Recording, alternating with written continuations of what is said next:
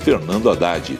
Ele fala sobre o atual momento da economia brasileira, além de assuntos como a meta do governo de zerar o déficit em 2024, as discussões em torno da reforma tributária que tramita no Senado, a aprovação do novo arcabouço fiscal e iniciativas ligadas à economia verde que vêm sendo tratadas pelo governo.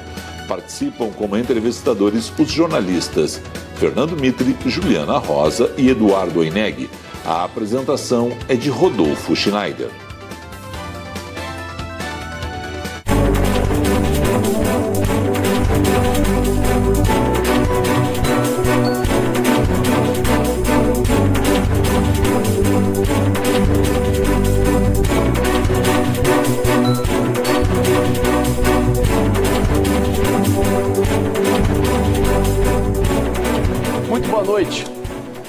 Nova regra fiscal aprovada, reforma tributária tramitando no Congresso Nacional, caminhando.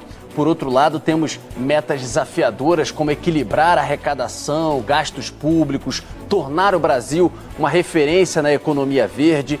É um caminho complicado, com muitos obstáculos, às vezes políticos, às vezes econômicos, mas para a gente discutir os rumos da economia do nosso Brasil, o Canal Livre recebe o ministro da Fazenda, Fernando Haddad. Ministro, muito obrigado por aceitar nosso convite. Boa noite. Boa noite. Prazer estar aqui com vocês mais uma vez. Comigo no programa também de hoje, jornalistas Fernando Mitre, já está fazendo as anotações dele, Eduardo Eneg, nosso âncora do Jornal da Band, e a nossa jornalista especializada em economia, Juliana Rosa. Ministro, deixa eu começar olhando um pouquinho para frente. Tem reunião Banco Central já nessa próxima semana, expectativa se teremos ou não uma nova redução de juros depois da última de meio ponto e de tanta polêmica em cima disso, com demora na redução no entendimento do governo e do senhor também.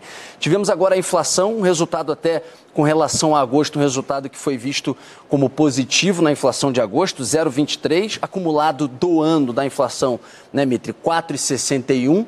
É, a expectativa do senhor é que a gente tem é, margem e que essa reunião traga de novo uma redução é, da taxa Selic ou o senhor acha que é, esse é um caminho que o senhor olha um pouco mais para frente e o governo também? Olha, o Banco Central ele funciona olhando um pouquinho mais para frente. Né? A possibilidade do Banco Central incidir sobre a inflação de 2023 está esgotada. Não tem chance da inflação na verdade, nós estamos colhendo os frutos da política monetária é, que derrubou a inflação. E se você é, se lembrar bem, nós tínhamos uma projeção de inflação superior a 6% esse ano e vamos terminar o ano com uma inflação em torno de 5%. Alguns bancos projetando inclusive 4,5%.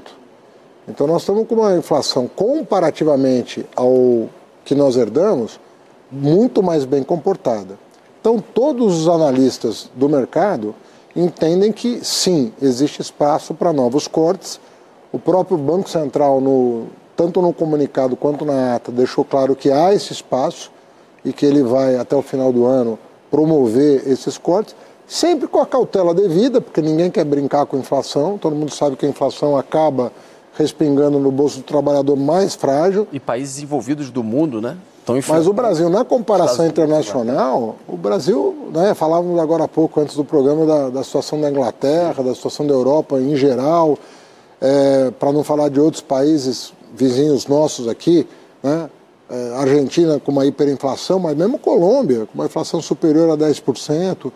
Então o Brasil, eu penso que está fazendo aquilo que nós propugnávamos desde a nossa, nossa indicação para a Fazenda, né?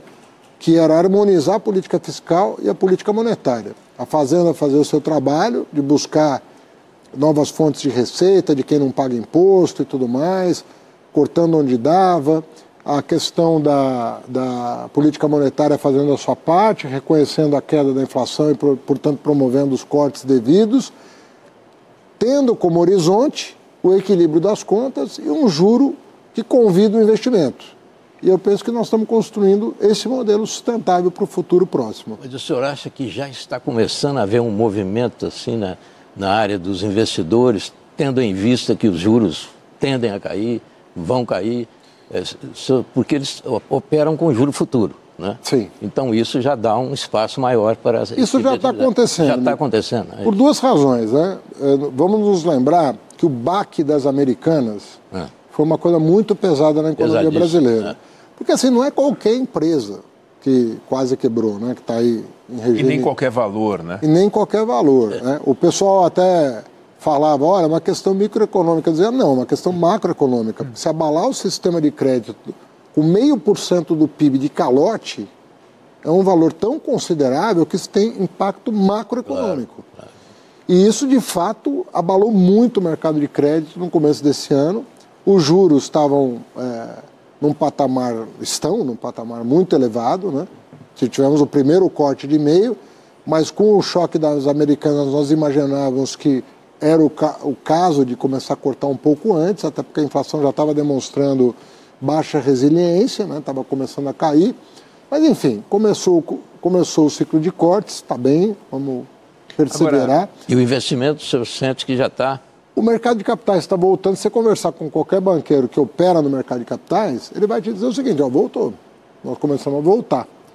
Então, por duas razões. Uma delas você mencionou, o corte de juros, mas o outro é que o caso Americanas ficou restrito àquele caso específico, todo mundo tinha dúvida no que, que vem pela frente ficou restrito, ficou contido, com uma possibilidade de solução intermediária né, em relação aos acionistas eh, majoritários ali, e uma perspectiva de resolução do problema e circunscrito a, a aquela empresa. Isso foi muito importante para evitar um contágio, para evitar.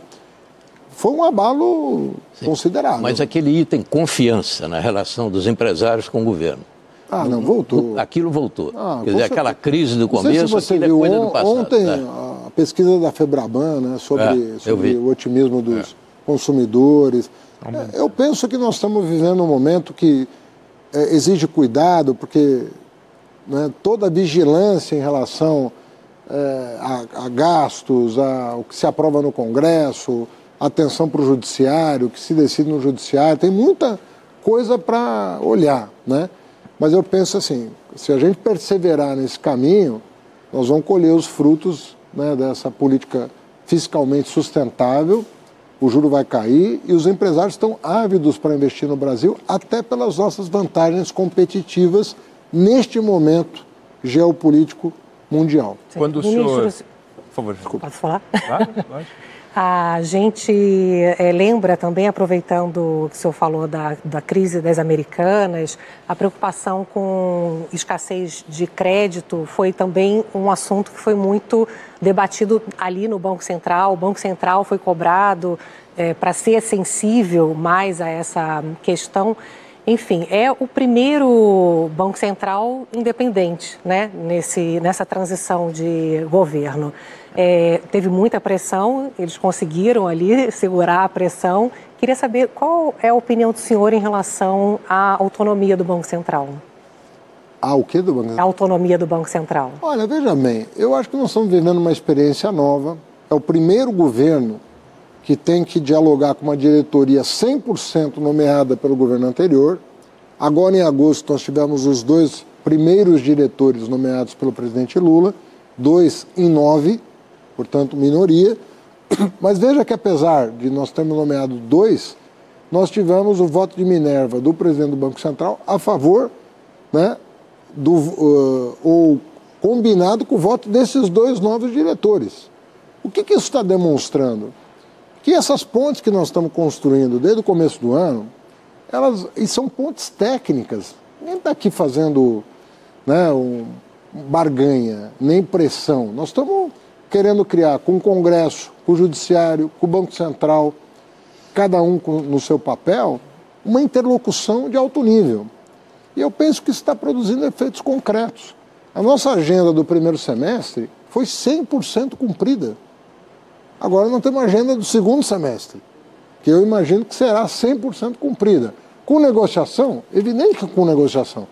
O governo manda a sua proposta e sabe que tem lá 513 deputados, cada um com com o seu entendimento, 81 senadores, cada um com o seu entendimento, regra democrática, está tudo bem, mas nós conseguimos persuadir com bons argumentos na negociação que nós tínhamos pontos importantes. Eu vejo o mesmo cenário no segundo semestre, tão desafiador quanto no primeiro, mas propostas de ajuste fiscal imprescindíveis que ajustam as contas é, para o ano que vem, para o médio e longo prazo, estabelece uma trajetória de sustentabilidade fiscal, a começar do marco fiscal, que ao estabelecer uma regra que a despesa tem que correr abaixo da receita necessariamente, vai abrir um, uma cunha entre, entre receita e despesa que vai, em algum momento do futuro próximo, gerar um superávit primário que vai dar sustentabilidade para a rolagem da dívida. Isso vai acontecer. Vai acontecer porque é uma questão aritmética. Agora, a dúvida do mercado e que nós temos que demonstrar nossa capacidade de ação é que nós temos condição de fazer acontecer mais rápido do que as pessoas imaginam. Então, e a receita, né? E, fazer, e trazer a receita adicional receita esperada, que é muito Re, grande. Receita e despesa. Né? Mas essa é a novidade, né? A receita dessa vez está sendo cuidada de uma maneira mais com maior atenção. Não se Não, trata olha, só de discutir e pensar a despesa. Temos que a receita pensar... tem um cuidado com a receita. Eu, eu, eu penso que é muito importante o que você está colocando, porque é o seguinte, o pessoal às vezes fala que cuidar da receita é, é aumento de carga tributária. E eu quero dizer que eu não concordo com essa tese nas condições herdadas. Por quê? Porque em 2017 nós sofremos dois reveses. Um no judiciário, quando o Supremo Tribunal Federal tirou da base de cálculo do PiscoFins o ICMS. Isso foi uma pancada de 50 bilhões de reais por ano, meio por cento do PIB na nossa receita. E estou falando de 2017, não é nem do governo do PT. Dois, a derrubada do veto correto, um veto correto do, do governo Temer, a lei complementar 160, introduziram um jabuti, um dispositivo, ele foi vetado pelo governo. O Rachid, que era secretário da Receita Federal, foi do Lula, foi da Dilma, foi do Temer, pessoa altamente qualificada tecnicamente, foi lá, defendeu o veto do, do presidente Michel Temer, o veto foi derrubado, outros 50 bi. Então, nós perdemos 1% do PIB de arrecadação. E contratamos despesas novas. Contratamos um super Fundeb, 2,3 vezes superior ao Fundeb que eu tive a felicidade de aprovar quando ministro da Educação. Um Bolsa Família três vezes maior do que o pico dos governos que criaram o Bolsa Família. E o piso nacional da enfermagem. Bom, você perde 100 bi de receita de um lado e contrata 100 bi de é. despesa nova do outro, alguém tem que arrumar as contas públicas. E como diz o, um jornalista famoso que falou que é o pior emprego é o emprego de ministro da Fazenda, o presidente Lula me honrou com essa tarefa simples né, de resolver. é bom lembrar, viu, Rodolfo? É bom lembrar que o, o último orçamento tinha um déficit de 230 bilhões, né? Não, na verdade, é, sendo fiel aos, é. aos, dados, o governo Bolsonaro encaminhou para 2023 um orçamento com 63 bilhões de déficit para este ano. Contudo, sem fazer constar nas despesas aquilo que ele próprio tinha prometido aí na eleição. Aí dá 230. Aí dava 230. E só colocar uma coisa, na questão da regra fiscal, que eu acho que, não sei se o Eneg colocou, o presidente Lula essa semana vetou algo que já veio na, na proposta aprovada no Congresso, que preocupou muito, como, por exemplo, prevendo que algumas, alguns custos, algumas despesas. algumas despesas podem ficar fora dessa conta que o senhor colocou, equilibrando receita e despesa. O que ficaria de fora? Por que o presidente vetou isso? Isso não é uma preocupação para quem está enxergando a possibilidade de driblar a regra fiscal? É uma preocupação legítima, mas o problema é que tem na LDO, que nós já tínhamos encaminhado para o Congresso, antes né, da, da aprovação do marco, a questão dos precatórios. Porque você há de lembrar que nós tivemos a PEC do calote Sim. nos precatórios em 2022. Então, por orientação da Secretaria de Orçamento Federal, foi encaminhado ao presidente da República pelos técnicos, não foi uma decisão política, uma decisão técnica. Os técnicos falaram: olha, isso aqui pode comprometer antes do julgamento da ADIM, porque essa proposta de emenda constitucional que permitiu ao governo Bolsonaro não pagar os precatórios, ela foi objeto de uma ação direta de inconstitucionalidade da OAB, Ordem dos Advogados do Brasil, junto ao Supremo Tribunal Federal. Ela vai ser julgada esse ano. Dependendo do julgamento, a União vai ter que pagar. é. aquilo que foi postergado para 2027. Mas seria só sobre precatório? É, só então, sobre precatório. Aí, então não é outro tipo de custo. Não, não. Mas é uma bala isso. Nós estamos falando de muito dinheiro né, nessa do precatório. É um bolo de dinheiro, que é um estoque. Algo em torno... Se juntar com, com os precatórios do Fundef, do antigo Fundef, que precedeu o Fundeb, coisa de 100 bilhões de reais. Olha o tamanho Agora, ô, ministro, tem, tem um, uma questão aqui que para mim é uma questão à parte, que é o CARF. Nós temos ali um estoque, se não me engano, de 1 trilhão e 700 e Hoje, 300, e 300, 300 bilhões de, de dívida, uma parte dela já em pré-acordo, mas está lá, esse estoque. O, o, CARF tem uma lei nova, né, que, de certo modo, é uma redenção. Né? Porque o CARF estava na mão, em mãos privadas. Foi privatizado a Foi privatizado o CARF. Isso é uma coisa meio absurda. Era, né? Já está superado. Já está superado. Mas eu, se eu não estou enganado, o senhor conta no, no, no, no orçamento com 54 bilhões vindos de lá, do CARF. São os pré-acordos que estão aí para sair. Mas tem um problema aí, ministro. Uma coisa é fazer o acordo e conseguir o dinheiro. Outra coisa é o dinheiro chegar. Porque depois disso tem um longo, costuma ter um longo caminho pela justiça. O senhor acha que dá mesmo para contar com esses 54 bi? E as Olha, empresas estão dizendo que vão recorrer. Claro, né? é isso. Recorrer de quê? É dessa vitória do STJ, né, que, é, que o ah, não, são duas coisas né? não, não. O CARF que eu estou dizendo. Não, é. mas eu estou falando do CARF em sim, si, porque eles podem recorrer sim, eles fazem lá o acordo, depois recorre para é. atrasar o pagamento e tal. Mas o senhor está contando com esse dinheiro. É. Nós estamos contando com 10% dos julgamentos previstos para o ano que vem. 10%. 54 dias, 10%? É, porque nós temos um estoque de 1 bilhão e 300, 300 bilhões de é reais. É verdade. É. Nós queremos, até o final do ano que vem, julgar entre 500 e 800 bilhões. Do... Por que, que isso é possível? Deixa eu... Uma coisa... Porque desde que nós perdemos o voto de qualidade, lá atrás, no governo Bolsonaro... Tragédia. Né, travou os julgamentos no CARF. Imagina um auditor. É a mesma coisa você pegar quatro delegados e quatro detentos para julgar um habeas corpus, sendo que o empate favorece o detento. A última era. Era isso, Carf. quer dizer, quatro delegados, quer dizer, quatro auditores e quatro detentos, quatro pessoas que estão sendo julgadas ali. Aquilo foi um absurdo tão grande que a OCDE se manifestou a favor do governo federal, coisa que a CDE não faz. Mas no mundo não tem isso. Não existe. Não, não, não, não existe. Foi uma invenção nossa. Foi uma invenção nossa que vai deixar de existir. Claro. De tão absurda que era. Bom, o que, que nós estamos prevendo? O histórico do CARF é de que entra 10% dos valores julgados no caixa do Tesouro. Ah. Por ano. Por ano, historicamente. Então, o que o atual presidente do CARF fez, que aliás é um servidor público exemplar, tem nada de política, é um técnico. Eu fiz questão de colocar a pessoa mais libada que eu conhecia para gerir esse, esse órgão. Eu falei, olha, me faça uma previsão. Agora, o que a gente tem assistido é o seguinte, só para você ter uma ideia, tem mais de 100 mil processos no CARF. 100 mil.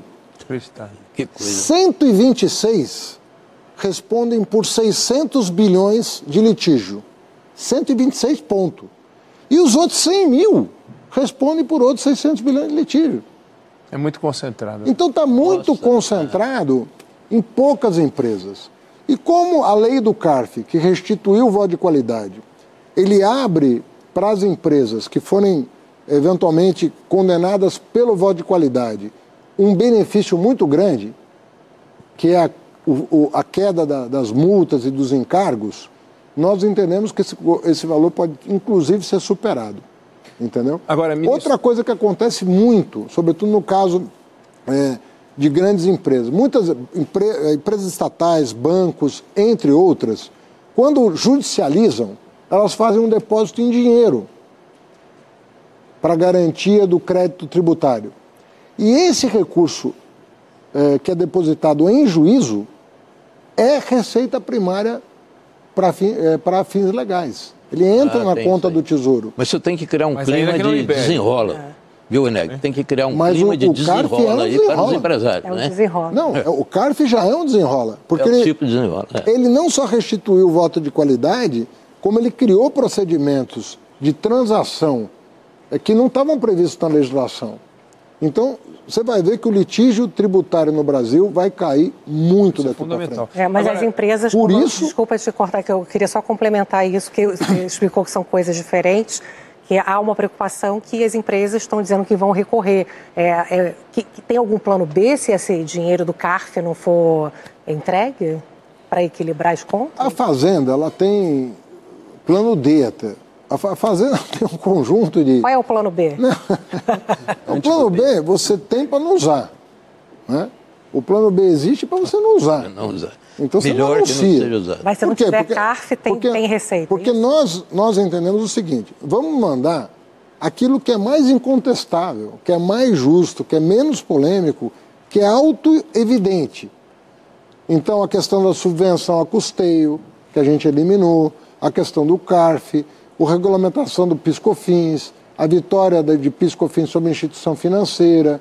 E nós, veja só que nós não estamos mudando uma alíquota de imposto, não estamos criando um novo imposto, nós só estamos botando ordem no sistema tributário atual para preparar o terreno para o novo sistema tributário que está correndo em paralelo com a PEC da reforma tributária. Só para complementar a pergunta da Juliana, tem alguma possibilidade de redução de, de, de gastos, se for o caso? Se não tem. aparecer esse dinheiro, tem, não, tem espaço para cortar? A, a, veja bem, a, Hoje nós temos dois ministérios, né? ao contrário do Ministério da Economia, nós temos o Ministério da Fazenda e o Ministério do Planejamento. O Ministério do Planejamento, que é conduzido pela Simone Tebet, ele tem lá exatamente as secretarias que cuidam dos, do corte de gastos.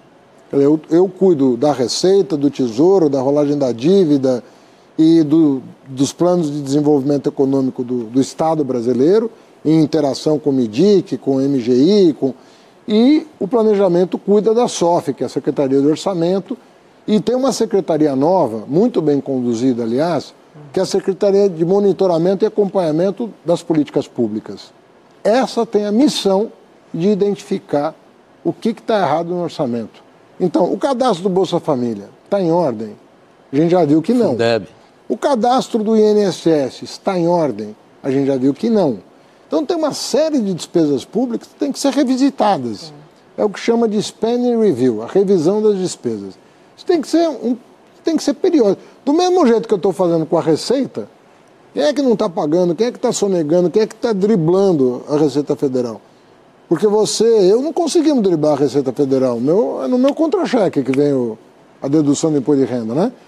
Mas a gente sabe que tem muito planejamento tributário no Brasil em parte legítimo, porque a legislação é confusa mesmo. É. Eu não estou aqui também querendo penalizar o contribuinte, que muitas vezes é vítima dessa confusão enorme, mas também, infelizmente, nem todo, toda pessoa age de, de boa fé. E às vezes as pessoas jogam na confusão, entendeu? Como foi o caso da Lei Complementar 160.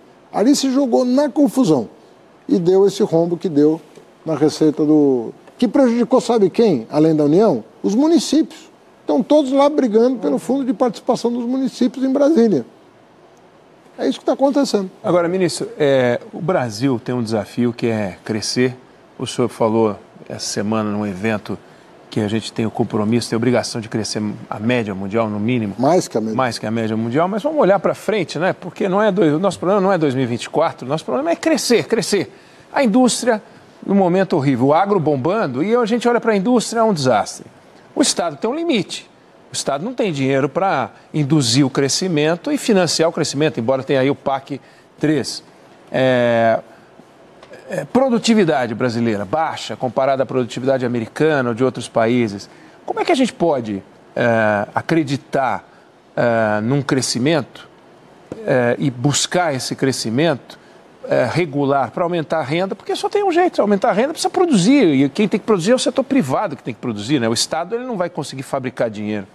Queria ouvir o senhor sobre como é que a gente vai fazer isso, que é um grande desafio nacional. Olha, eu vejo, concordando com o seu diagnóstico, eu vejo três questões fundamentais para endereçar esse assunto de uma vez por todas. A primeira questão, você não tem ideia do quanto a gente perde de investimentos por causa do caos tributário que esse país vive. É.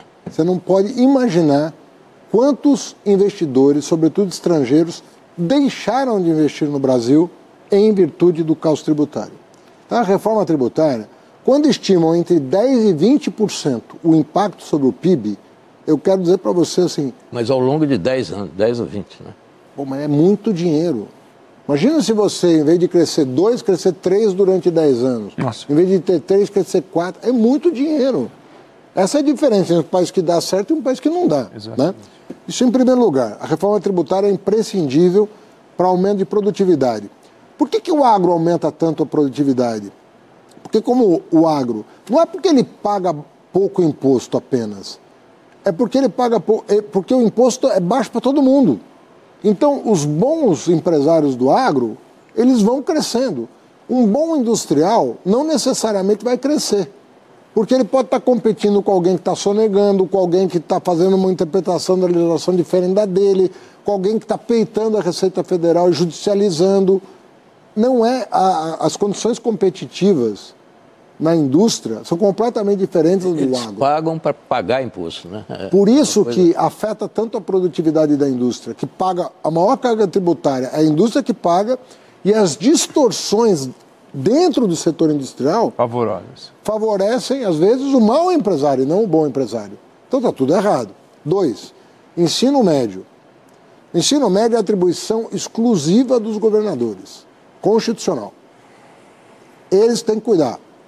Quantos cuidam? Poucos cuidam bem do ensino médio. Agora está tendo um, um despertar para o problema.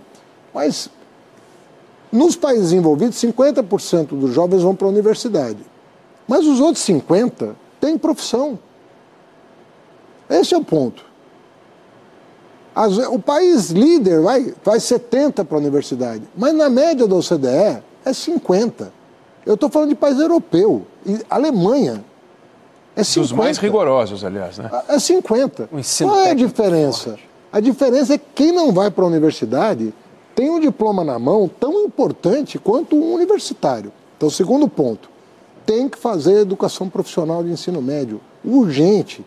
Aumentar um pouquinho a jornada de estudo do ensino médio para 5 horas, para 6 horas e oferecer uma profissão para esse menino.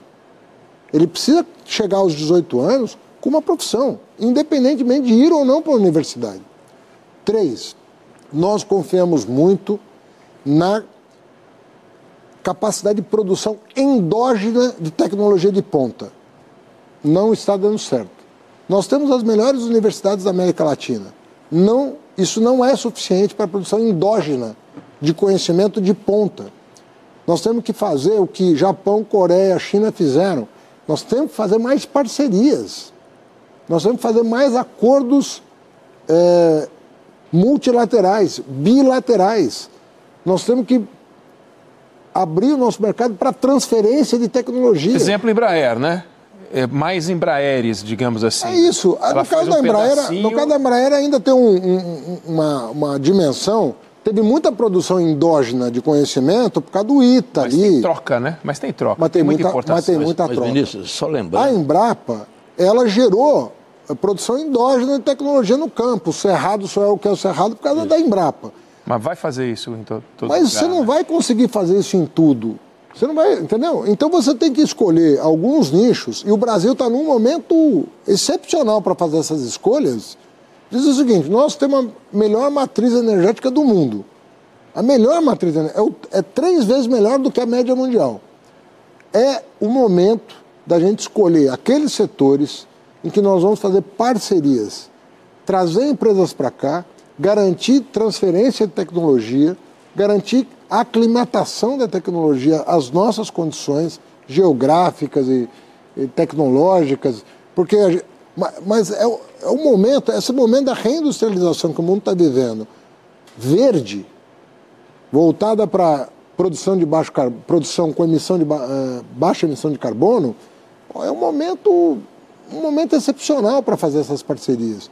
Usa compras governamentais como o presidente quer, mas não necessariamente. Você pode fazer parcerias. Pega aí o caso da indústria automobilística que está toda migrando, toda migrando ou para o carro híbrido, né, elétrico etanol, ou para o carro elétrico puro. Bom, o Brasil pode ter uma vantagem enorme nesse negócio.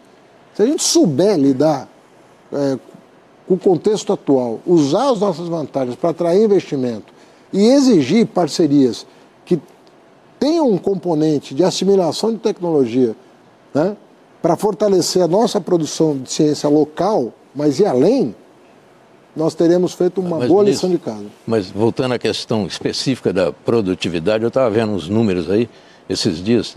A produtividade do trabalho no Brasil chega a 70% no máximo da produtividade no México, que o México está parado, está parado nisso. E nós temos apenas 70%. Do Chile, acho que é 60%.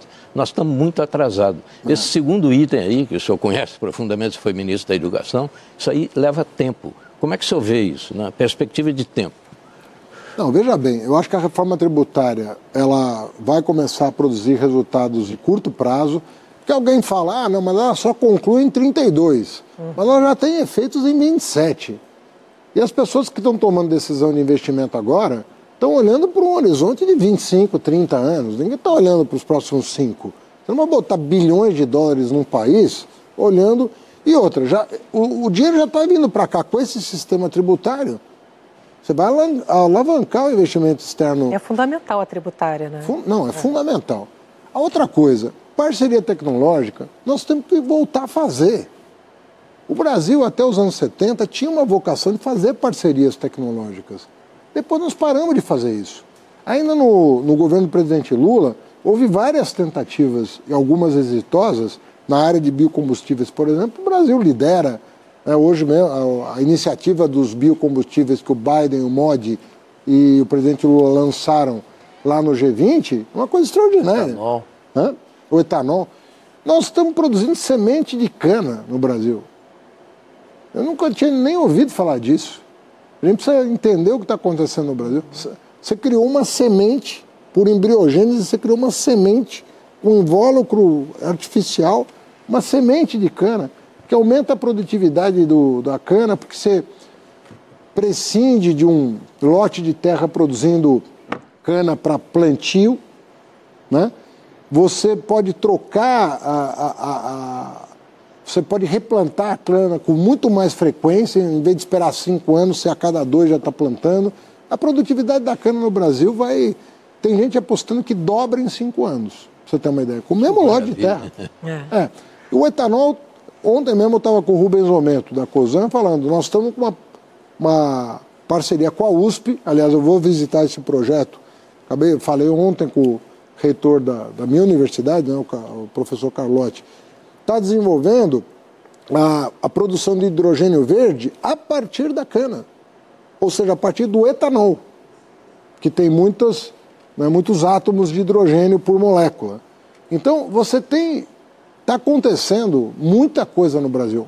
Ontem, de novo, Petrobras fez uma associação com uma empresa privada para criar um dos maiores parques eólicos do mundo no Brasil. Então, a Petrobras começa a investir em energia limpa, porque sabe que o petróleo está com os dias contados. Pode durar 20, pode durar 30 anos, mas não é mais o problema de quanto as reservas vão durar. É o problema de quanto a gente ainda vai poder utilizar de petróleo, porque na verdade a gente tem que sair dessa, dessa matriz. Uhum. Então veja o que está acontecendo.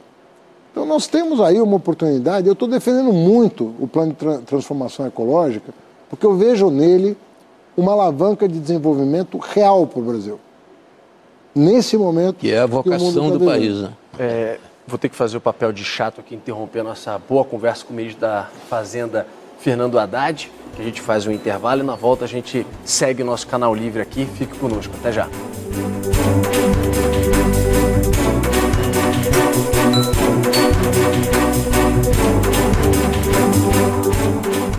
Gravando, Rodrigo. Com o Inter você tem conta em dólar e investe no exterior de um jeito simples. Quer ter uma vida global de verdade? Baixe o Super App. Então, acho que dá para falar também que é o melhor para viajar pelo mundo, hein? O que você acha?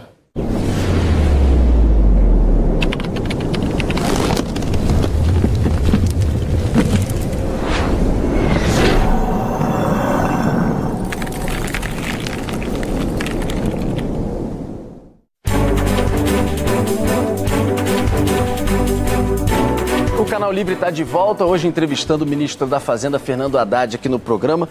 Ministro, fala é, um pouquinho, olhando para frente, inclusive de PIB, né? Li um artigo do Afonso Celso Pastore, ex-presidente do Banco Central, é, preocupado, fazendo determinada crítica, dizendo, olha, esse PIB que a gente está vendo, que alguns preveem 2,5%, 3%, né, se o senhor puder colocar a previsão atual do governo de fechamento desse ano de 2023 seria bacana, mas ele dizendo, olha, isso está puxado pelo agro no primeiro trimestre e muito pelo gasto público. Né? Por outro lado, se a gente puder colocar arte aí, tem aí também, nada que não estava previsto, mas tem aí também as contas, déficit de contas, isso aí é o PIB, tem ali uma perspectiva né, que está colocada pelo Boletim Focus, aumento de 2,5%, a inflação, como o senhor colocou no primeiro bloco, 4,85%, e a expectativa de juros caindo até o final do ano de 11,75. Mas tem um outro sobre a questão de déficit de contas, né? Saiu déficit de contas com relação a julho 35, 36 bi, agosto e previsão de 145, como eu falei, nada que não esteja diferente da previsão. Mas olhando para isso, olhando para a crítica de Pastor e de outros, de que o governo, mais uma vez, está conseguindo puxar o PIB através do gasto público.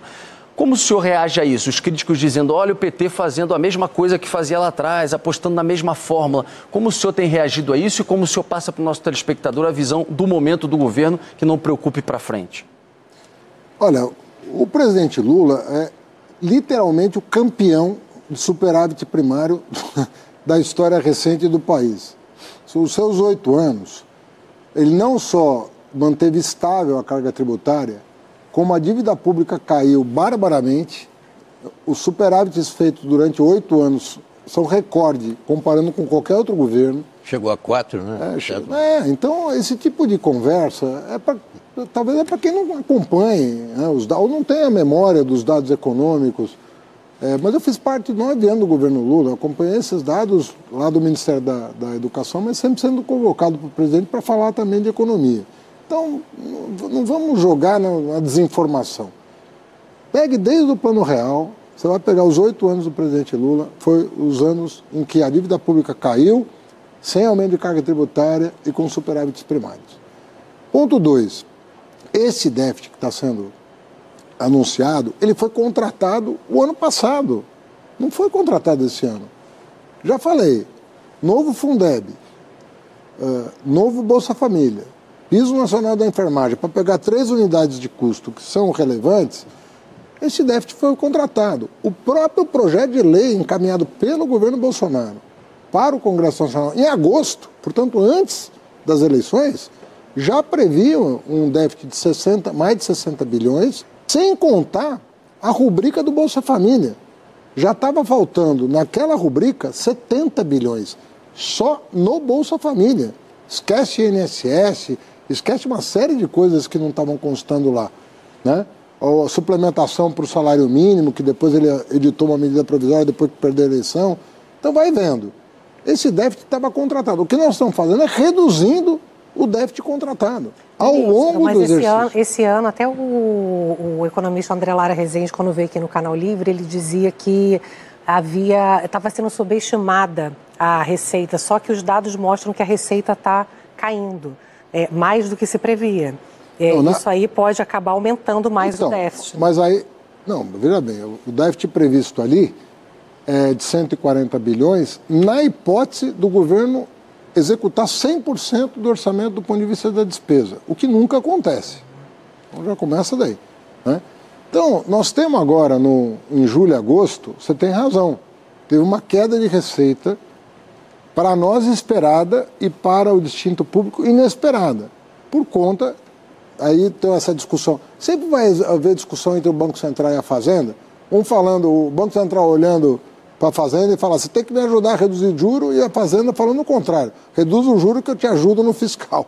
Então é uma, é uma discussão eterna. O que a gente está tentando é convergir para a gente chegar no Mas mesmo aquela diferença ali, né? Inflação 4,8, juro 11, o, o, o déficit do ano passado, o déficit desse ano, ele foi contratado no ano passado. Então, ficar acusando o atual governo pelo descalabro das contas públicas que foi contratado no ano passado, não é justo, é, entendeu? Ministro, só para o telespectador entender, o, o, a previsão de gasto ela varia, ela vai de 0,26 a 2,5 em, em relação à receita. Se a receita cai, a receita sobe, tem ali uma variação também no gasto. Como é que é isso? Como é que funciona isso? Não, é, se eu estou entendendo a tua pergunta, é de 0,6 a 2,5. 0,6 ou 0,20? No, 0, no marco fiscal? É, é 0,6 a 2,5. A 2,5. No, no marco fiscal. Isso, isso. para garantir uma... É, isso é para garantir que a receita vai subir numa proporção superior à despesa. Isso. Justamente para que ao longo dos anos você consiga abrir uma cunha entre receita e despesa, gerando um resultado primário que dê sustentabilidade para a rolagem da dívida Mas essa, essa despesa de 0,6 ou de 2,5, a diferença é muito grande. O que, que significa se for um? É porque ela tem que correr 70% do aumento de receita. Isso. Por isso que pode dar entre 0,6 e 2,5. Nós queremos um piso. Que é o 0,6. Um piso anticíclico Quer dizer, por mais que caia a despesa, você tem 0,6 de incremento da despesa para garantir um movimento anticíclico no caso de uma recessão, mas se a economia for muito bem e a receita crescer 5%, Aí vai a dois você tem um limite de 2,5%. Agora, ministro, tem, tem discussões que parecem que são do século XIX, às vezes, acontecendo dentro do governo, e eu não consigo entender. E vejo o senhor falando, o senhor parece estar falando do século XXI, e a gente vê coisas do século XX. É, o Brasil tem a possibilidade de explorar petróleo na margem equatorial e o petróleo vai acabar. Vai, vai chegar uma hora que não adianta mais. Aquilo ali tem uma data para explorar. É, o pré-sal vai acabar. O pré-sal tem mais 7 anos, 10 anos de pré-sal, daqui a pouco começa a cair a produção. Como ou a gente vai, o, com, o como campo, né? Ou a gente vai importar e nós vamos ser super modernos, trazendo barril de petróleo para cá, ou a gente vai produzir é, produzir royalty para aquela comunidade que não tem dinheiro para nada e não adianta ficar todo mundo no Bolsa Família, tem que botar dinheiro royalty para aqueles municípios todos da região norte e nordeste, pagamento de impostos e uma lógica para a Petrobras, que tem que olhar para o futuro, mas vai se, se financiar com o presente. Aí a gente vê dentro do governo uma área, que é o meio ambiente, a Marina Silva, numa discussão bizarra é, e o presidente dizendo, nós vamos produzir, nós vamos tirar. E ela dizendo, não, não pode. Falou agora no G20, o presidente Lula. Mas eu queria ouvir o senhor, porque o senhor é a favor do, do bom senso e o senhor quer o progresso do Brasil. Eu queria saber de que lado o senhor está nessa discussão. Então, nós temos que, eh, na minha opinião, nós temos que parar de consumir petróleo, não por falta de petróleo. Esse é o ponto. Então, nós temos que ter petróleo até o momento em que a gente não precise mais dele. Então nós temos que correr com a outra agenda, sem perder de vista que nós podemos precisar do petróleo da margem equatorial, com as cautelas que o meio ambiente deve impor à Petrobras. Petrobras tem, não e tem que a Petrobras, a Petrobras. Que a Petrobras está ultra disposta a considerar. Inclusive o, o Jean Paul Prates, Prates é um cara do século XXI. Ele sabe o que está acontecendo Haja visto o investimento que ele está fazendo em agora em eólica. O Petrobras está entrando com mais de 100 milhões agora para produzir eólica e vai aportar mais recursos para a produção de energia limpa. Você não tem a dúvida. Ele, inclusive, é um presidente da Petrobras diferente, porque ele tem vários projetos de lei como senador para patrocinar a exploração de eólica offshore, onshore. É, nas ele, plataformas. ele tem uma visão ele sabe que o mundo vai mudar e que é irreversível. E ele sabe também que com as cautelas devidas, repito, que o meio ambiente tem todo o direito e o dever até de impor né, as cautelas devidas, então nós muito provavelmente vamos precisar de petróleo da margem equatorial. Porque, repito, nós temos que deixar de consumir petróleo independentemente de existir petróleo. Justamente por criar as condições de produzir energia limpa. Né? Tem gente que brinca, né? A, a idade da pedra não acabou por falta de pedra. Acabou porque a gente tinha outra coisa para fazer. A gente precisa dessa outra coisa. Nós precisamos é, é, criar as condições de produzir energia limpa. E o Brasil está na condição, repito, a melhor condição possível. É a melhor matriz energética disponível hoje. E nós fizemos investimentos já de muito tempo, né, quase que adivinhando que esse dia ia chegar. Então não vamos transformar uma solução num problema. Nós temos soluções. Nós temos soluções. Sim, Na margem. Mas por enquanto a questão do meio ambiente não vai impedir a exploração cuidadosa do petróleo ali. Eu acredito, assim, por tudo que eu tenho ouvido dentro do governo, eu acredito que vai preponderar uma visão cautelosa de que tem que mesmo, né? Uma, é uma, é um santuário ali, né? De, de biodiversidade. Tem que cuidar. a Foz do Amazonas ali, é um negócio, quem conhece aquilo sabe que aquilo é, é de uma riqueza espetacular.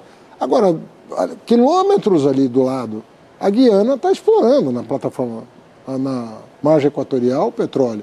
Então vamos tomar cuidado, vamos com toda a cautela, mas vamos deixar o petróleo de lado, não por falta de petróleo, mas porque a gente já fez a, a gente fez o, a outra parte, que é para onde a gente tem que olhar, que é acelerar a produção de energia limpa, Ministro. que o Brasil tem de sobra. É, eu, eu, até queria voltar a esse tema de arcabouço fiscal, porque a gente, como o senhor está colocando toda essa pauta de desenvolvimento, essa agenda de oportunidade do Brasil, o que eu sinto é que ainda tem muita dúvida em relação ao equilíbrio fiscal e é importante a gente aproveitar essa oportunidade porque é, existe uma falta de compreensão mesmo dos dados, como o senhor falou, é, tem tem plano B, tem plano C, né? plano D se faltar receita. Uma das questões que eu ouço muito é que é, é, se tiver que, por exemplo, fazer contingenciamento, segurar a despesa no ano que vem, o senhor vê algum risco para o arcabouço? Porque não vai cortar em algumas coisas que são caras né, para o governo. Mas o arcabouço ele tem os gatilhos. Está sancionado agora, não tem mais para onde fugir, né? Mas o presidente Lula não vai querer cortar no PAC, no Minha Casa Minha Vida. Não, onde cortar realmente é uma decisão política que cabe ao presidente tomar, a equipe econômica, aos setoriais, está tá tudo em ordem. Mas assim, o, o arcabouço, por que, que o, o presidente do Banco Central, né, que é uma pessoa sobre isso, insuspeita para falar bem, né, porque porque que... Ele diz o seguinte, olha, o risco de cauda está afastado. O que, que significa que o risco de cauda está afastado?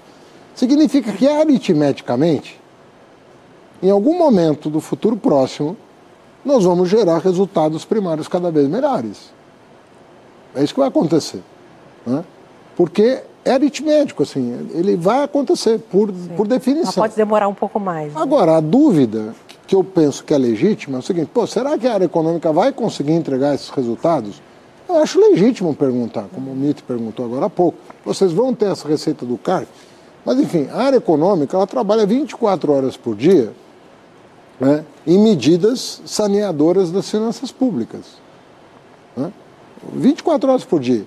Se você me disser, bom, o judiciário pode atrapalhar, o Congresso pode atrapalhar os planos da área econômica, primeiro que eu acredito na democracia. Então, os poderes têm que funcionar.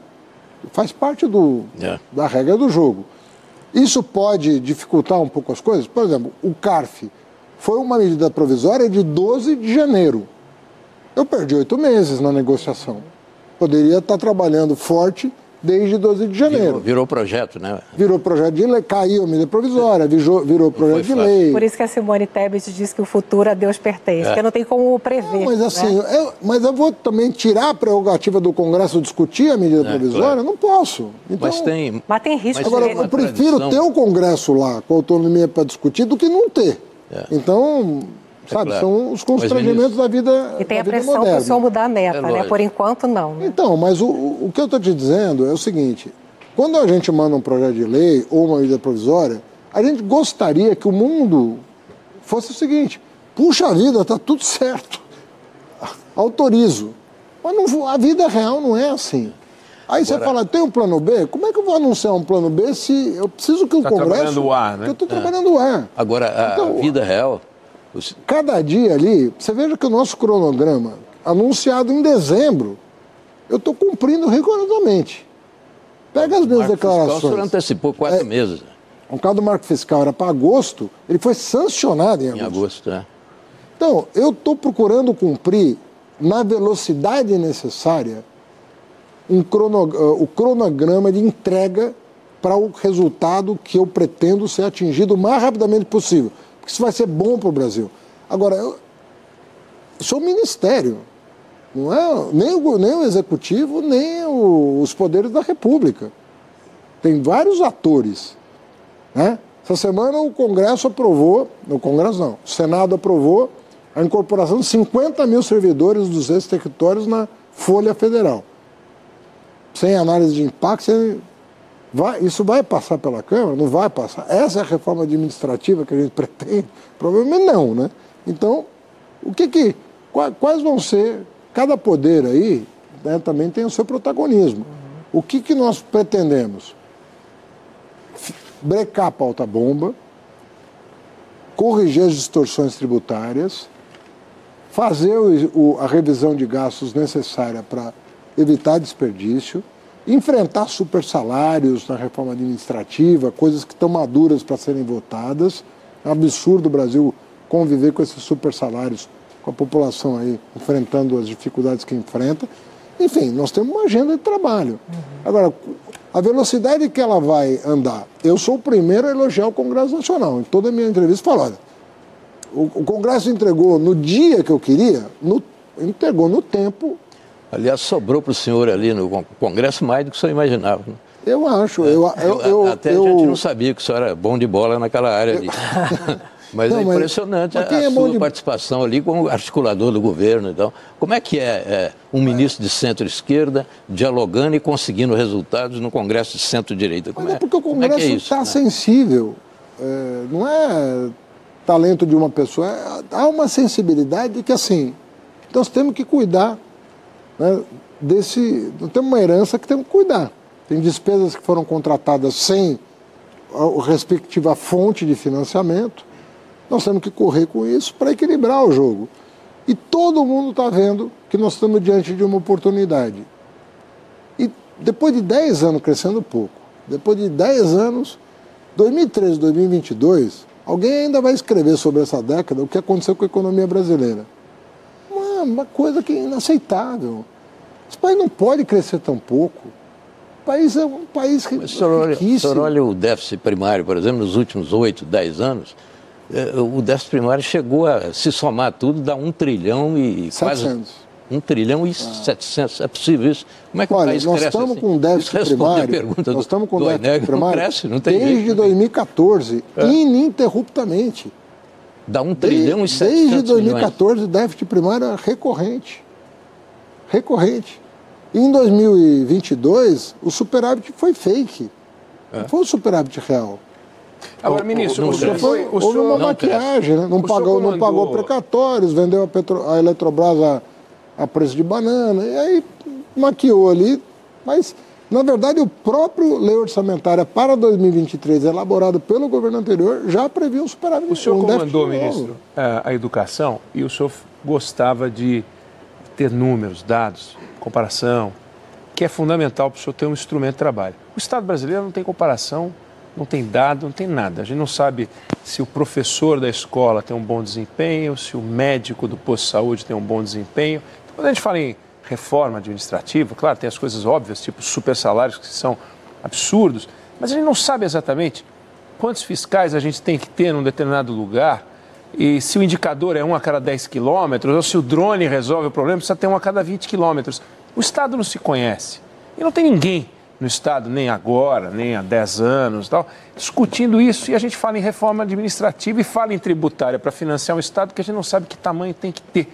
Eu queria ouvir o senhor um pouco sobre essa angústia de quem participa da, do comando do país. É verdade. Eu penso que na, na educação, no tempo que eu estava no MEC, a educação teve um salto de, de, de qualidade. O senhor se preocupou com isso? Significativo. Né? Então você tinha métrica para tudo. Eu criei o Índice de Desenvolvimento da Educação Básica, o IDEB, criamos o Piso Nacional do Magistério, porque o magistério no Brasil ganhava, e ainda ganha, né? É, uma, aquém do que proeveu o Plano Nacional de Educação, enfim. Nós fomos tomando medidas, criando métricas para fazer o um acompanhamento criança por criança. Nós passamos a fazer prova censitária no Brasil, a Prova Brasil, para saber como é que a criança estava quem passava de ano, quem não passava de ano, com que desempenho. Estabelecemos metas de qualidade para cada escola pública do país. Tinha uma, uma, uma, uma trajetória desejável de qualidade. A maioria, a grande maioria, cumpriu no meu período de gestão as metas de qualidade estabelecidas pelo Ministério da Educação. A gente tem que voltar a fazer isso. No Estado pra, como um todo. Pega o INSS, essa tragédia de perícia, por exemplo. E, não, e, e, muita coisa foi destruída, mas, né? Quer dizer, um muita coisa já funcionava ma, ma, mais ou menos, mas muita coisa que estava encaminhada foi abortada, foi destruída. Então tem uma recuperação do Estado brasileiro, mas eu sou, eu sou defensor de métrica. É. Não é que eu sou defensor de métrica em tese, porque quando eu fui ministro da Educação, eu criei as métricas. O investimento por aluno na educação básica, todo mundo fala, tem que pre, é, prestigiar a educação básica. Bom, pega no período, qual foi o ministro que mais investiu na educação básica? Né? O investimento por aluno, no meu período de MEC, mais do que dobrou. O investimento por aluno em termos reais, acima da inflação. Ministro. Porque, e, e, o investimento na superior, que já era alto, ficou estável. Não diminuí, mas não aumentei. Essas métricas, a própria imprensa, como o governo começou a sonegar, os governos começaram a sonegar a informação, a própria imprensa deixou de divulgar. Sabe? Você não vê mais as estatísticas da educação é, estampadas nos jornais. E havia um acompanhamento, para não falar das outras áreas. Então, a reforma administrativa, para mim, tem que é, rever concurso público. Os concursos são. Eles ainda são muito mal feitos, eles ainda selecionam de forma viesada, não são os mais adequados. O estágio probatório, ele tem que ser levado a sério. Aqueles três ou seis anos que a pessoa passa lá. Não é estável. É, ele, ele tem que ser levado a sério. Se a pessoa não tem vocação para o serviço Tchau. público, pega dos três elimina. Isso não é demérito. Pô, olha, não é, não é o caso aqui de você ser um auditor fiscal, não é o caso de você ser um professor, não é um caso de você ser um médico. Acabar com a estabilidade em algumas categorias, o senhor defende? Pô, mas vamos fazer. Se a gente selecionar bem, se a gente fizer um bom estágio probatório, se a gente fizer uma, bo uma boa progressão de carreira, né? Uma, uma, progressão de carreira que efetivamente leve em conta o desempenho, você tem os ingredientes necessários para ter um bom serviço público. Porque o que eu, o que eu tenho medo, assim, eu sou weberiano desse ponto de vista. Pô, você tem uma, uma, um corpo técnico de profissionais, eu vejo pela Fazenda. Pô, a riqueza Formal, que. Formal em pessoal e profissional. Pô, o Tesouro Nacional, a, PG, a Procuradoria-Geral da Fazenda Nacional, a Receita Federal, o Banco Central, a Controladoria-Geral da União, a Advocacia-Geral da União, pelo amor de Deus, pô, tem quadros excepcionais ali uma produtividade enorme, cada vez maior. Agora, tem parafuso para apertar. E o papel do gestor. Exemplo, a, o, nós estamos fazendo uma revolução na, na Receita Federal. A Receita precisa mudar. A Receita precisa deixar de ser temida pelo, pelo contribuinte. Uma, uma parte é por causa do caos tributário que eu me referi. Então o auditor vai lá, na dúvida, ele multa. E está errado. Nós estamos agora fazendo toda uma legislação com súmula vinculante, com abordagem pedagógica, como é nos Estados Unidos. Então tem todos os procedimentos amigáveis para você lidar com o contribuinte. Né? Então isso tudo é possível e desejável e, dá, e assim dá para fazer rápido. Quer dizer, o governo encararia uma reforma administrativa? Nos termos corretos, sim. E, e, sim. o, o, Congresso acompanharia? O PT seria a favor disso? Então, isso é uma pauta é, que é da ministra Esther do EC, né, do Ministério da Gestão e Inovação, é uma pauta dela. Eu penso que ela vai cada, falar cada vez mais sobre o assunto, né, até porque o assunto está na ordem do dia. Mas nós fizemos uma primeira reunião com ela e ela tem um diagnóstico muito razoável do que precisa ser feito. Ministro, deixa eu só pegar aqui o gancho de uma coisa que o Eneg falou, de que às vezes as discussões são do século XIX. A gente tem uma questão agora que acabou de passar na Câmara, que é com relação às apostas esportivas. Aqui no Brasil, um monte de país do mundo o jogo está liberado. Aqui no Brasil, as empresas estão aí operando, mas não estavam no Brasil, não pagavam imposto aqui, enfim essa loucura e agora aparece, inclusive, com arrecadação para o Estado, com dinheiro, por exemplo, entrando em áreas fundamentais do, do Estado brasileiro. Aliás, uma briga grande para ver quem vai ficar com esse dinheiro, quem vai fiscalizar, etc. Mas a MP andou com é, paga outorga, a empresa tem que pagar uma outorga para o governo, depois disso, 18% de imposto e acho que o ganhador, que quando ganha uma aposta de mais de 2 mil alguma coisa, ele paga 30%. Até a Associação das Empresas disseram que esse imposto é muito alto, que fora do Brasil se tem referências menores. Mas foi aprovado, se eu não estou equivocado, mais ou menos dessa maneira. Quanto que isso vai representar efetivamente já esse ano, ou enfim, para frente, para o governo em arrecadação? E se o senhor também achava essa uma discussão absolutamente arcaica, se o jogo estava mais do que liberado de qualquer maneira, inclusive na mão de criminosos no Rio de Janeiro, o jogo do bicho há décadas? Olha, é, na verdade, é, o mundo digital ele provocou uma, uma mudança tão grande nos hábitos né, da população em geral. É muito difícil hoje você, com a rede mundial de computadores, né, a web, você impedir alguém de fazer uma aposta. Dizer que é brasileiro ou não brasileiro. Então, como é né? que você vai impedir alguém de entrar num site e fazer uma aposta? Aliás, infelizmente não é só isso que está aberto na internet, né? São coisas, é, inclusive, como você falou, inclusive ilegais, né? E, e crimes mesmo são cometidos às vezes contra crianças. Então, nós temos que disciplinar isso. Se o Estado voltar as costas para esse mundo, fingir que ele não existe, ele vai fazer um mal para a população. Então, o certo é o seguinte: é reconhecer a existência dessa questão e disciplinar o setor para evitar que uma pessoa se vicie, para inibir a aposta de quem já está apostando muito, porque isso tudo Tem é isso moni- fora do Brasil. isso tudo é monitorado no exterior. Você faz o acompanhamento das pessoas e muitas vezes as pessoas são tratadas. Porque existe o vício do jogo, como existe o vício da droga pesada. Álcool, de tudo. E tudo isso tem que ser. é, você consegue criar um sistema de regulação em que você dá o apoio para o cidadão, que pode, inclusive, não estar apenas se divertindo, mas ele pode ter caído ali numa armadilha. Depois tem o caso das fraudes, né, que são conhecidas. Com essas apostas aí online, você tem resultados sendo manipulados. Quem é que vai regular isso? Quem é que vai acompanhar isso? Então, fingir que não existe é agravar o problema. É. Então, vamos enfrentar. Né? É uma realidade, impossível você coibir. Vamos disciplinar e vamos angariar algum recurso para, inclusive, combater os efeitos colaterais disso, que hoje existem, mas não são tratados. Agora, a previsão é de 11 bilhões né, de arrecadação. Não, não, no, no, no- É menos, né? é Não, muito menos. parece que vocês É vão pôr menos. 2 bilhões no orçamento. Mas Não, são vai- 11. É, pro ano que vem vai acabar sendo mais do que eu imaginava. É. Eu imaginava, o pessoal falava de 2 a 6. É. Eu achava meio exagerado, para falar a verdade. Mas acho que os seis vão, vão se comprovar. No PL que nós mandamos, tá nem um bilhão. É. Porque a Receita Federal é muito conservadora para prever receita no orçamento. Como alguém tem que assinar, o, O cara não sujeito- aceita, né? o cara fala, não, isso aí não vai dar. Acho que botaram 700 milhões lá. E nós respeitamos a autonomia da Receita, Mas vai mais, né? Vai bem mais do que ela funciona. Vai dar muito mais do que os 700 milhões previstos.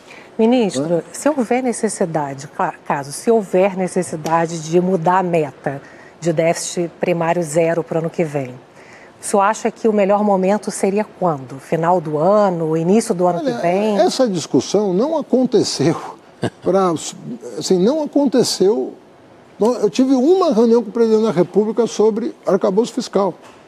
Ele validou, se não me engano, em março, né, antes de ir para o Congresso, foi em abril, mas nós validamos com ele em março, numa reunião que estava o governo todo, a área econômica toda, a Casa Civil e tudo mais, e endereçamos tanto a LDO, que, onde estão as metas consignadas, quanto o marco fiscal, os parâmetros do marco fiscal, que também não foram alterados.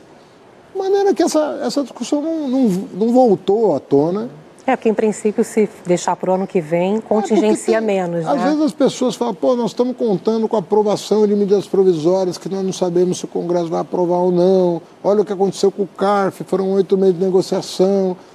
É legítimo tudo isso. Eu não vejo, entendeu, má fé, nem, nem divergências grandes. Existem preocupações de natureza ministro. política, natureza eh, orçamentária, legítimas. Pô, será que a gente vai, vai ter que parar um projeto por causa disso? É normal esse tipo de discussão. Mas com o presidente Lula, nós tivemos uma reunião em março, não tivemos mais. A gente fica discutindo BRICS, G20, mas o mundo tem dois grandes players, China e Estados Unidos. E a gente tem que se entender com os dois, tem que tirar proveito da relação com esses dois. Não adianta querer criar outras relações sem passar por esses dois. A gente pode olhar para o Mercosul, tem suas virtudes, relação Mercosul-União Europeia, tem trabalho para fazer, mas esses dois aqui são nossa realidade, é o ganha-pão, é onde a gente vive, tem que passar por esses dois. É, o mundo não pode ficar só olhando para o Oriente, é evidente, tem uma discussão toda sobre trazer indústrias para o lado de cá, para a gente não ficar dependendo dessa guerra da Ucrânia, eh, Rússia, chamou atenção para isso, e está México captando essa grana, Canadá captando essa grana, e o Brasil está de olho nisso. Tem uma relação, uma viagem importante, Brasil-Estados Unidos, relação Brasil-Estados Unidos, queria ouvir o senhor falar sobre isso um pouco. Mas, Nega, eu acho que você colocou muito bem, embora eu daria um pouquinho mais de peso para o acordo com a União Europeia. Penso que ele tem uma importância estratégica pouco além do, do, do que está se falando. Mas você tem razão, você tem três grandes blocos, Estados Unidos, União Europeia e China, e os dois contendores mais densos aí da parada é a China e os Estados Unidos, né, que inclusive estão num um conflito comercial, né? Então, então uma relação com cheio de arestas hoje. Bom, o Brasil exporta muito para a China, então é um parceiro incontornável do Brasil.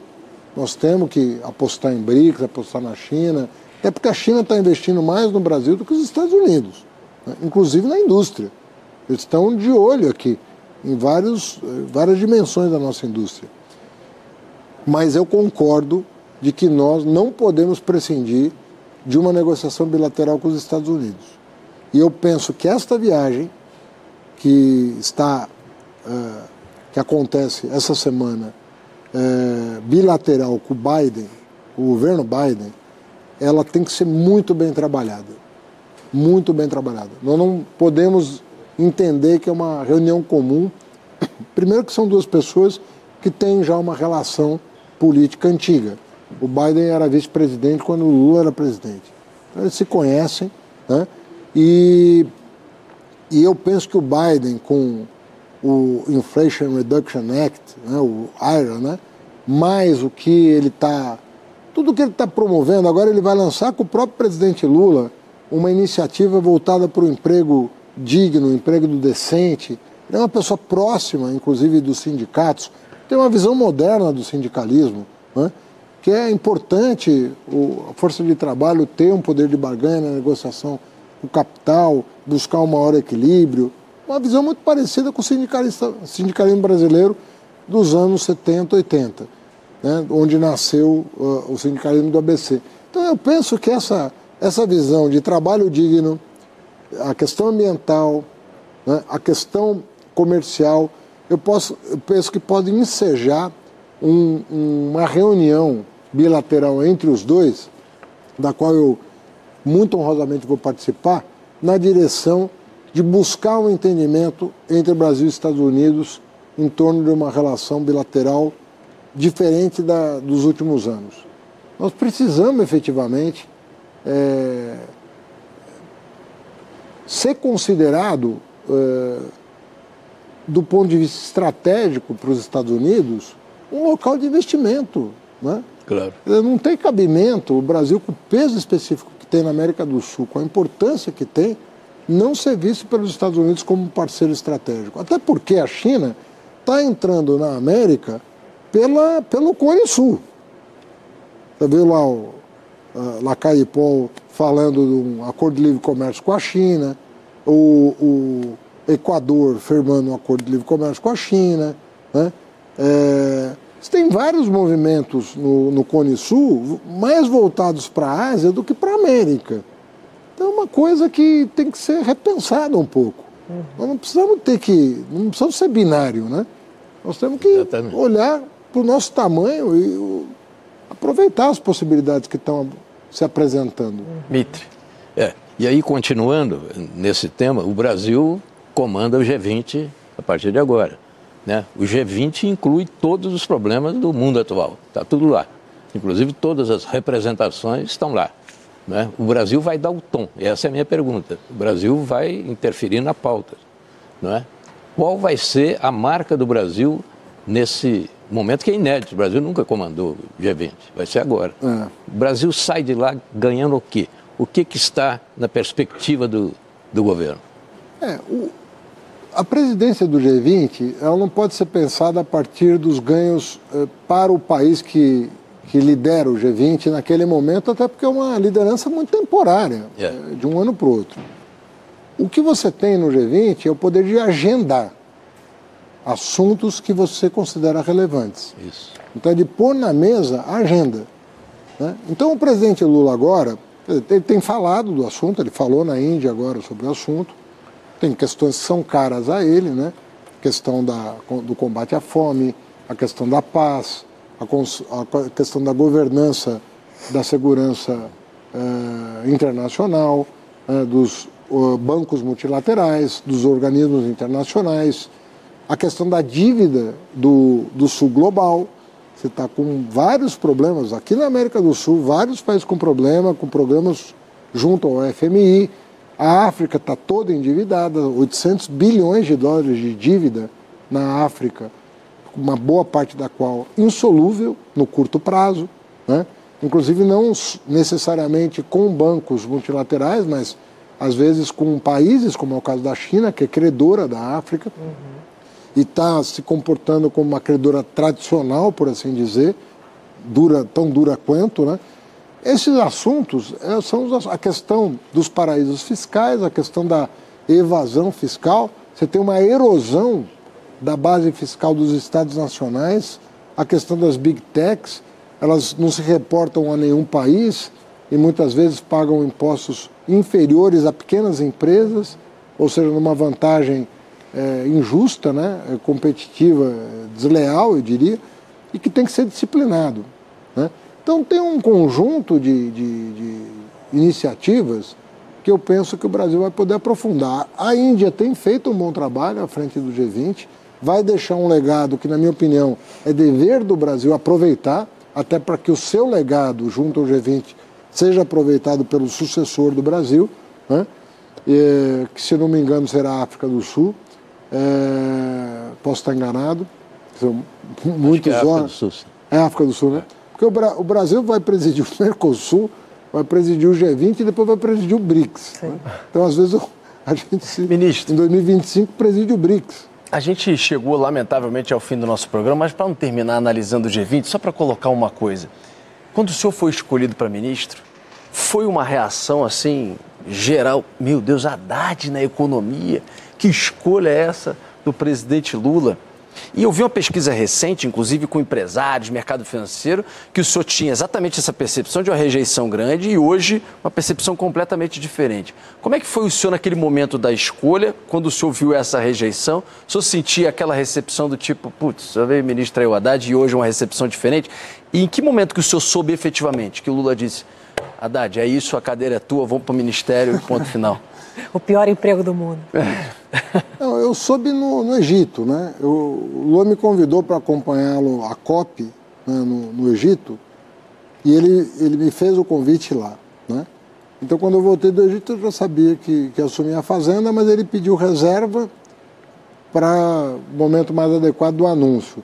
O anúncio se deu depois daquele, daquele evento na Febraban, em que eu o representei e aquela a atitude do presidente foi vista como uma sinalização para o mercado. Eu me lembro que eu fiz um discurso falando de marco fiscal e reforma tributária e o dólar, o dólar disparou, dizendo que eu tinha feito um, um discurso genérico demais. E agora está todo mundo comemorando a reforma tributária e o marco fiscal, que foram as, as, duas coisas que eu falei que iam ser prioridade do próximo governo, ainda sem ter sido anunciado as coisas funcionam um pouco assim, sabe? As pessoas vão, vão tateando, né? vão querendo conhecer melhor. E eu não, eu não me preocupei em nenhum momento, assim, eu, eu apresentei para o... Aliás, aconteceu uma coisa curiosa, porque o presidente Lula me perguntou, né? Estou é, pensando em você para o Ministério da Fazenda, querendo ver minha reação. Eu falei, presidente, eu prefiro fazer o contrário. Eu prefiro apresentar para o senhor meu plano de trabalho, e o senhor diz se ele é adequado ou não. Porque se ele não for adequado, se não for o que o senhor quer, eu, sou, eu não sou a pessoa indicada para assumir o Ministério da Fazenda. Né? E aí ele falou, ele olhou assim com curiosidade né, para aquilo. E dois dias depois, porque isso foi uma conversa rápida no avião, dois dias depois ele teve um tempo. A gente sentou frente a frente, eu falei, olha, e apresentei, falei, o que eu faria, né? É isso, isso, isso, isso. Mais ou menos esse calendário que está sendo apresentado para o país né, ao longo dos, dos meses aí, de, desde, desde dezembro, é mais ou menos o que eu apresentei para ele. Eu falei, ó, a tarefa inicial é essa, a gente tem que cumprir. Aí falei um pouco da, de como eu vi a reindustrialização do país, a partir da economia verde, das vantagens competitivas do Brasil. E ele falou, não, para mim está bem, é isso que eu espero tal. Então foi um, foi um acordo programático. Não foi uma coisa pessoal. Até porque eu sou amigo dele o suficiente para nem ir para o governo. Não precisava de cargo. Estava bem onde eu estava. Nunca pleiteei um cargo na minha vida. Eu, eu me apresento e a pessoa que sabe né, o, o, que ela, como ela pode me aproveitar e se quer me aproveitar. Eu falei, eu faria isso aqui. E fechamos aquele acordo programático. Eu fui entregando e fui, ó, Está aqui a lista. Foi ticando. Fui ticando. Falando, reforma tributária, marco fiscal. O Congresso, e o Congresso tem aprovado quase é, tudo. Né? Então, a, a, relação não podia estar melhor. E eu penso que o, o mercado foi assimilando a agenda, né? E eu não estou dizendo aqui que as coisas estão resolvidas. Eu sou o último a dizer isso, porque eu sei dos desafios que estão colocados. As perguntas que você fez, as perguntas que o Mito fez.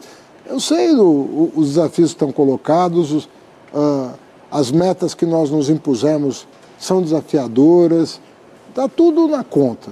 Mas uh, eu, nós fizemos assim, se não fizer uma coisa para valer, se a gente não sinalizar que quer arrumar casa, que quer que o Brasil decole, que gere emprego de qualidade, se a gente não for claro sobre os nossos propósitos desde o começo, se não for para valer, nós vamos derrapar. Derrapar na reta é a pior coisa que tem, porque estou vendo uma reta ali para o Brasil, vai derrapar na reta, né? Não vale a pena, né? Então eu falei, presidente, tem um, tem um caminho claro aqui para a gente seguir. Vamos, vamos nessa, que nós vamos colher os frutos disso. Eu penso que nós estamos colhendo. Sempre lembrando, não dá para baixar a guarda, não dá para brincar com fogo, não dá para brincar com coisa séria. Isso tudo é muito delicado. O mundo está numa situação delicada. Você falava, né? O, os Estados Unidos estão botando mais de um trilhão de dólares em subsídio, estão com juro, o maior juro dos últimos 40 anos, a China desacelerando, a Europa em guerra. Vamos ter clareza de que as coisas não são para amadores. Nós temos que estar dedicados, estudando cada passo. Mas, enfim, tem uma equipe preparada, que, que bem sintonizada com os outros ministérios. Liderança do presidente Lula ajuda muito, porque é uma pessoa que põe a mão na massa, que participa das decisões, não delega, não terceiriza, ele se envolve. Tudo isso me dá confiança. Isso eu. Você nunca vai me ver muito celebrativo, comemorando. Não. É cada passo.